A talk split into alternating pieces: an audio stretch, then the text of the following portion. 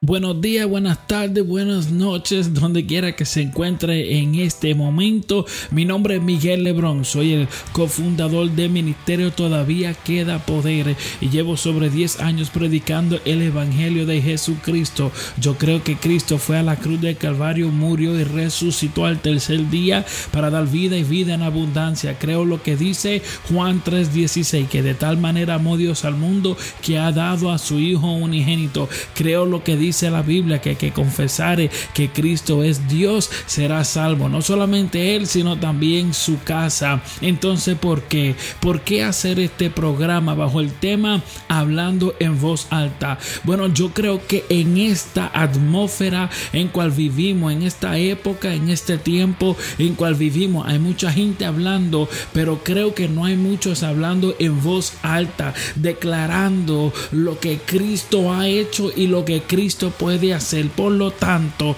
lo que queremos tratar de hacer con este programa es motivarlo a través de pensamientos y mensajes, algunos grabados en iglesias o al aire libre y otros en mi estudio, en mi hogar. Pero quiero presentarle pues pensamientos y mensajes que creo que van a motivar su vida. Es tiempo de hablar en voz alta y declarar lo que Cristo ha hecho, lo que está haciendo y lo que irá a. Si te gusta, suscríbete y dale el botón like donde lo vea plasmado en algún lugar. Oye, y déjale saber a un amigo tuyo.